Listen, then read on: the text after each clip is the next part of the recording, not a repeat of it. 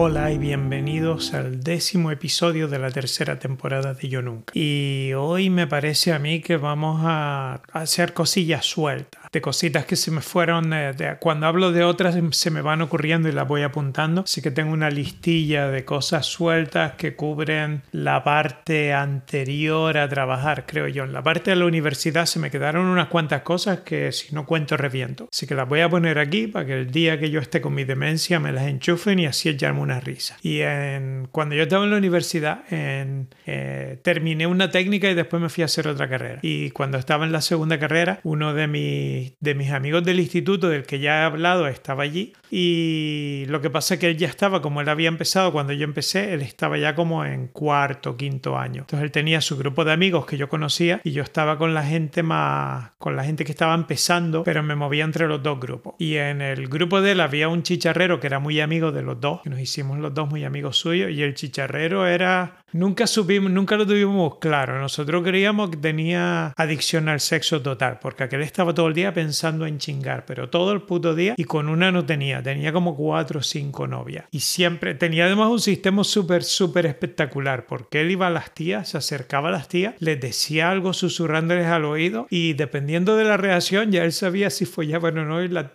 si ya sabía que era un no, se daba la vuelta y se marchaba y la dejaba allí sin que le importara una puta mierda. El tío lo tenía claro. Yo quiero follar y si tú no follas, no estás en mi universo, estás en otro universo y en ese yo no quiero estar. Y el tío, en su clase había una pava que estaba frita por él. Había una pava que era una tía rarísima, pero que estaba frita por él. Pero la pava tenía novio. Y él llevaban además de novios como cuatro o cinco años. Y el novio era como del Opus Dei, era hiper mega religioso. Aquel era un santón. Entonces él la respetaba, pero hasta, hasta niveles nunca antes vistos. Él la respetaba tanto que, que, que, prácticamente le daba besito, pero así de hermano la mejilla. No le hacía nada. Y aquella que año tras año en la universidad estaba súper caliente y es que quería, pero que ya entonces ya estaban, ya estaban ellos en el cuarto año o así, o fue cuando estaban en el quinto año, ya era su último año. Y ella que estaba como una burra caliente allí y el otro que no, que la respetaba, que la respetaba y hasta que no se casara, nada. Y entonces de repente un día ella le, no sé, el, colega mío le tiraba los,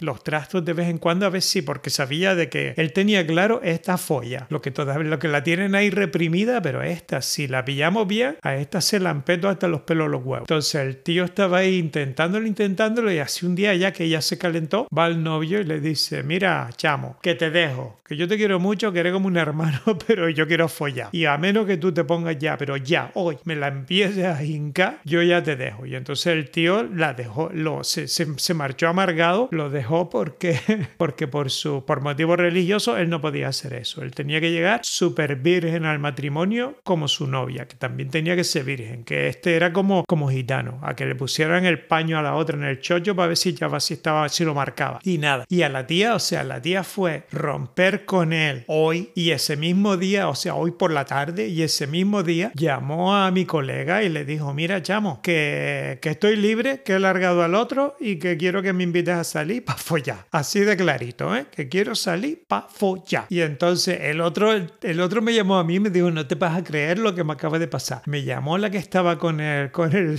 con el Santísimo y me ha dicho que lo ha dejado y que quiere salir conmigo, pero para follar. Así que me la llevo al chino, que es donde se come más barato. Nos pegamos allí un arroz tres delicias y un, y un pollo al no sé qué y al, piso de estudiante y le voy a dar, vamos, la voy a clavar al, al, al colchón. Se va a quedar empotrada en el colchón. Y nada, el tío, eso, el tío se va con ella. Salieron esa noche, seguramente, lo hicieron, o sea, se la, se la chingó, pero vamos, dos o tres veces. Y entonces yo creo que fue entre semanas, porque entonces al día siguiente vienen a clase. Y entonces ella está en clase radiante, o sea, ya estaba, pero como un pavo real. Ella estaba súper radiante y emocionada y solo le faltaba gritarlo por, la, por los pasillos en la, en, la, en la facultad. Ella, todo el mundo en la clase diciéndole, no vea lo relajada y lo feliz que soy, porque yo ya no soy virgen, porque ayer me han follado, pero todo lo que no me habían follado en años. Y a todas estas, el ex de ella está en la misma clase. O sea, él está sentado ahí en un rinconcito y el tío allí con la cabeza baja y se echa a llorar mientras la otra fardaba delante de todo el mundo, que todo el mundo sabía además que habían sido novios hasta hacía menos de 24 horas. La otra contándole a todo el mundo que se la había follado al colega mío hasta dejarla agotadísima y el novio de ella llorando por un lado. Y después el novio salió de la clase llorando y la gente que no lo sabía, todo el mundo, chacho, ¿qué le pasa a aquel que está como amargado llorando? Y entonces ya la gente se enteraba, no, es que la novia lo dejó ayer y se fue con el colega tuyo y le está diciendo a todo el mundo, a todo, es que acércate que te lo cuenta ella. A todo el mundo le está diciendo que qué día más grande que fue ayer que por fin se la follaron que ya no es virgen. Y bueno, con esa tía después tuvimos un montón de problemas porque después resultó que era una psicópata, pero, pero de estas de películas de terror de las chungas. Y entonces mi colega tenía, oficialmente él mantenía siempre unas cinco novias. Tenía cinco porque decía que su adición al sexo con una no le daba, que después, que si hoy no quiero, que me duele la cabeza, que si tengo esto, que si tengo la otra, entonces él mantenía cinco a la vez y ya él se buscaba la vida para que no se cruzaran. Y me acuerdo que una de las veces, o sea, él encontró un grupo de tías y él se acercó él a la más fea, pero fue directamente a la más fea, la que era un cardo que asustaba. Y le suelta su frasecita al oído y aquella se iluminó totalmente radiante y al rato se fue con él y se la folló. Y entonces él después, a partir de ahí, era, estaba como estaba con ella, iba al grupo, pero después él se fue camelando una a una todas las amigas y se las fue puliendo a todos. Y en un día, una de, se un día tuvieron una movida entre ellas y entonces una, entonces una le dice a la, a la, a la que se supone que era la oficial de él, le dice, porque yo también me he acostado con, con, tu, con tu novio. Y la tía se queda blanca, pero ¿qué dice? Y después las otras empiezan a mirarse y dice, y yo también, y yo también. Y se montó una pelotera y el grupo ese se rompió. No se volvieron a juntar nunca más aquellas cinco. Después de que se enteraron, cuatro se la estaban pegando a la otra, pero no sabían que él se la estaba también pegando a todas ellas con todas las otras. Que le estaba haciéndose allí el curro con todas ellas. Y después, a todas esas, él seguía con aquella gilipollas con la que desvirgó. Y la gilipollas llegó un momento en el que la quería dejar, pero aquella siempre que le decía que la quería dejar, se le echaba a llorar y le decía que, que, que se iba a suicidar. Y tuvo unos problemones para largar aquella subnormal que no vea. Tuvo unas movidas tremendas con aquella psicópata hasta que por fin la consiguió dejar, pero no veas tú lo que lo que lo mal que lo pasó. Y a todas esas que nosotros íbamos a muchas fiestas de la universidad y había unos que, que venían todos del municipio de Telde en Gran Canaria. Entonces nosotros llamábamos a la banda de Telde y uno de la banda de Telde hace una fiesta en su casa. Tenían la, la casa en Playa del Hombre. Y entonces vamos todos a la fiesta. O sea, yo iba con, yo iba con mi coche y con, eh, con el otro amigo. Este apareció por allí con otro. O sea, todo el mundo nos veíamos por allí. Y cuando ya estábamos en la casa de aquel, el que era compañero de ellos en, la, en la facultad, que estaba en su misma clase, ese tenía un hermano un poco más pequeño y después tenía una hermana que debía estar, pero recién con 18 años. Yo diría que igual ni los tenía. Era malamente 18 en el mejor de los casos. Yo diría que 17 o así. Y aquella tía era súper rara. O sea, ya se notaba que estaba medio chiflada. Pero mi colega le daba igual. Él fue allí, le, le susurró algo y la tía trincó, la tía se emocionó, pero, pero hasta las lágrimas. Se escaquearon como pudieron, salieron de la casa, se fue por detrás de la casa a follársela allí mismo en, en, un, en un solar que había por detrás de la casa. Se fueron al solar, pero no pudieron. O sea, no, dice que no pudieron, que era tan virgen y tan, tan estrecha que no le entraba. Entonces quedó con ella para que ella fuera a la casa de él. Entonces, al día siguiente va la chica a la casa de él y se la vuelve a intentar hincar y no le entra, no le entra. Y entonces no sé por qué, no sé qué movida le dio, pero me llamó después de eso y me lo cuenta. Y estaba ella allí en la casa con él, siendo chacho, ¿sabes que me, me estoy con la hermana de fulanito y que me la estaba intentando follar, pero es que no le entra. No sé si es que la mía es muy gorda o que ella es muy estrecha. Una de las dos cosas o las dos cosas, que es muy estrecha y la mía muy gorda, pero no le entra. Entonces, al día siguiente lo volvieron a intentar y por fin le entró y la chiquilla se quedó súper, súper contenta. Pero después se enteraron los dos hermanos y prácticamente hubo un delito de sangre en la universidad y se montó una pelotera que no vea. O sea, fue un escándalo cuando se supo que aquel se había pulido a la hermana de aquellos dos, que aquellos dos eran además de los que pensaban que la hermana iba a llegar virgen a su entierro, que esa era como la Virgen María, que si se quedaba embarazada por intervención del Espíritu Santo, no porque hubiera sexo ninguno. Y nada. Y también relacionado con la universidad, pero otra movida. Cuando yo ya estaba allí, llevaba unos años, me metí en las elecciones de, para representante de alumnos y salí elegido. La,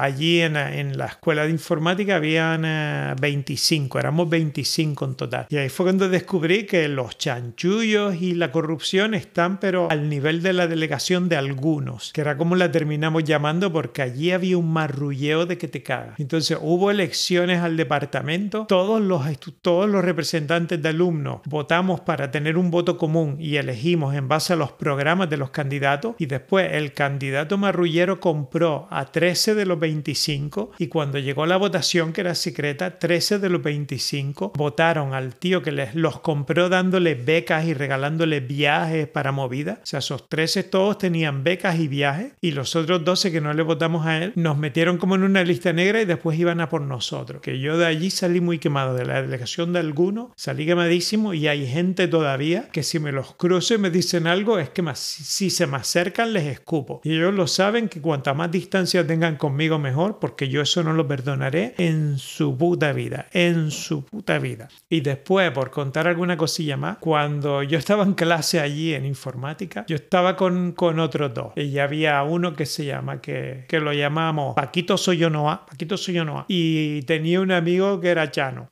Entonces, Chano siempre estaba con Paquito Soyonoa, que era, que era de nuestro grupo, entonces yo paraba también mucho con ellos. Pero el Paquito Soyonoa como que no vocalizaba y entonces cuando él decía algo, él se subía.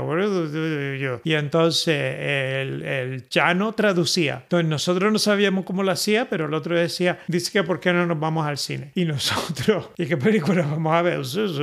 Y, y el otro decía que es que a lo mejor deberíamos ir a ver eh, la de la guerra de la guerra de la galaxia, la primera. Y todos nosotros flipando, todos nosotros alucinando, pero ¿cómo no entiende este tío? Y después cuando estábamos en clase y un profesor le hacía una pregunta y le decía, Paquito, Paquito soy yo no eh, dime esta cosa, responde. Y Paquito soy yo no yo soy oso. Y el profesor miraba aterrado, pero incluso en aquella época que no, que no se cancelaba la gente, que se podía hacer, los profesores no decían nada seguían adelante como que inteligente es el chiquillo, pero al profesor se le veía en la cara que no se había enterado de lo que había dicho aquel desgraciado. Pero es que no es que no se hubiera enterado profesor, que ni él ni yo ni nadie más, salvo por el otro, que el otro era el que sabía. Y como mucho, si el profesor era tenía, le echaba huevo y decía, mira, perdón, ¿me puedes decir lo que dijiste de nuevo? Que estaba aquí, me dio, me dio un mal aire y uh, se me fue el santo al cielo. Y entonces él le repetía, el profesor seguía así y entonces ya el otro entraba en acción y el otro decía, dijo que tal cosa. Y el ah, profesor, así, ah, muy bien, muy bien. Pues ese, por más increíble que parezca, que después, cuando, cuando todo el mundo decía, no, el soy yo no, ¿de dónde viene? Digo, es que él, la primera vez que le preguntamos el nombre, nos dijo Paco Soyonoa y nunca llegamos a saber cuál era el apellido, así que se quedó como Paco Soyonoa, porque es lo que nosotros oímos. Nosotros no sabemos qué dice, es lo que nosotros oímos y entonces esa es la, la mejor forma que la tenemos de transcribir al idioma español y ahí se quedó. Y con ese nos íbamos de vez en cuando para el campo a hacer caminata era una risa porque él nos contaba una historia y si el otro no la repetía, nosotros no sabíamos. O sea, a lo mejor te reía, él empezaba y tú te empezabas a reír. Yo, qué, qué risa. Y entonces el tío de repente te miraba todo serio y sabías que a lo mejor te estaba contando que se le murió la abuela y tú te estabas desbolichando de la desgracia de él porque como no sabías lo que estaba diciendo, tú tenías que elegir entre o me río o hago así, digo que sí, súper serio, o me hago el loco hasta que me grite, porque nunca se sabía lo que, lo que podía estar diciendo. Era un, era un problema de comunicación total con aquel chiquillo. Era una cosa terrible. Y otro de los que estaban en nuestro grupo, que también fue otro que, que, que, mira que la gente hace cosas raras. Pues ese estaba, se enrolló con una. Estaba enrollado con una pava y la madre no dejaba salir a la pava, sino la tenía, la hacía volver a la casa los viernes y los sábados como a las 11 de la noche, súper pronto. Entonces él estuvo con la chiquilla un tiempo y entonces empezó a ir a la casa y al parecer la madre de la tía que estaba divorciada, la madre le empezó a tirar los tejos al novio de la hija. Y entonces él le decía a la madre, si le da asma. Tú dile que se quede por ahí hasta las 3 o así. Y para allá, para la una, yo me descaqueo de ella, vengo aquí y estoy contigo. Y después vuelvo y ya te la traigo yo a casa. Y se pegó como medio año acostándose con la madre y acostándose con la hija. Y la hija yéndose por ahí, corriéndose tremendas huergas hasta las 3 de la mañana. Y él siempre, cuando ella estaba con las amigas, le decía, mira que me voy a ir a tal pub, que yo vuelvo ahora, que vengo en un rato, que quedé allí con fulanito y eh, vengo en un rato. Entonces él se iba corriendo a la casa de, de la donde ella vivía, trincaba a la madre, le daba el viaje rapidito y después volvía a los pubs y le decía, ya estoy de vuelta y tal. Y ya seguía con ella y a las 3 él la llevaba a la casa.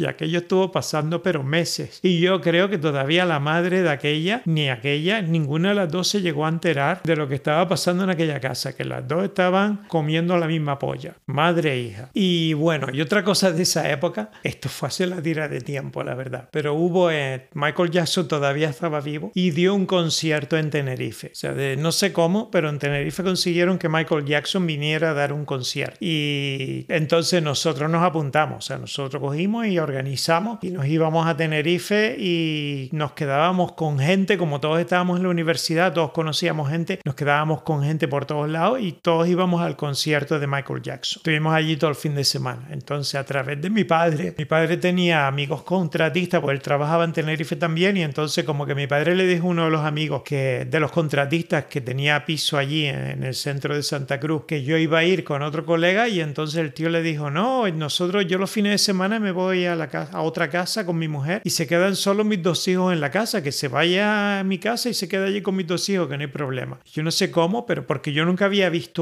yo nunca había visto ni a ese tío ni a sus hijos. Mi padre me convenció y entonces me voy yo con, con un colega mío para tener, y bueno, íbamos en un grupo grande, pero todos estábamos como colocados en diferentes casas y después quedábamos por la noche. Entonces nos vamos y nosotros tenemos la dirección de, de donde nos íbamos a quedar, que nunca los habíamos visto, llegamos allí y tocamos el timbre y subimos y están los dos hijos del el hijo y la hija de los que nos invitaron a quedar. Y era una familia de, de obesos mórbidos, pero o sea, el, el hijo que debía tener veintipico años, si no llegaba a los 150 kilos, vamos, es que no me lo creo. Y la hermana tenía también 150 kilos fácilmente y los padres al parecer eran más gordos. Pero nosotros llegamos allí teníamos como una habitación para nosotros dos con dos camas y tal. Y no sé si fui yo o fue mi colega. El primero que fue al baño vuelve del baño aterrorizado y le dice al otro chacho que, que solo está la cerámica, que en el baño no hay tapa ni hay la no hay para poner el culo, está solo la cerámica que la han reventado. Y entonces en la casa habían dos o tres baños más, empezamos a recorrer todos los baños, que los otros se habían ido, estábamos allí solos y estaban todos los baños de la casa, solo tenían la, solo tenía la, la cerámica de roca. Toda la parte de la tapa y el, el asiento se había reventado en todos los baños, ningún retrete lo tenía de lo embostados que estaban en aquella casa. Y me acuerdo que no, no creo que fuera el primer día que estábamos allí. El segundo día, a lo mejor para almorzar, como nosotros llegábamos, nos íbamos de marcha, llegábamos súper tarde, entonces nos levantábamos y están aquellos dos allí, que ellos también estaban en la universidad, iban a su bola. Entonces estaban aquellos dos allí y nos dice, ¿quieren almorzar? Que nosotros vamos a hacer unas chuletas. Y nosotros, pues vale, pues, ¿y cuántas chuletas vas a querer? Y yo, como que cuántas? O sea, una chuleta ahí sobradísimo y que no sea muy grande, por favor. Y mi colega también, una chuleta. Dice, no, es que mi hermana se va a comer tres y yo me voy a comer cuatro.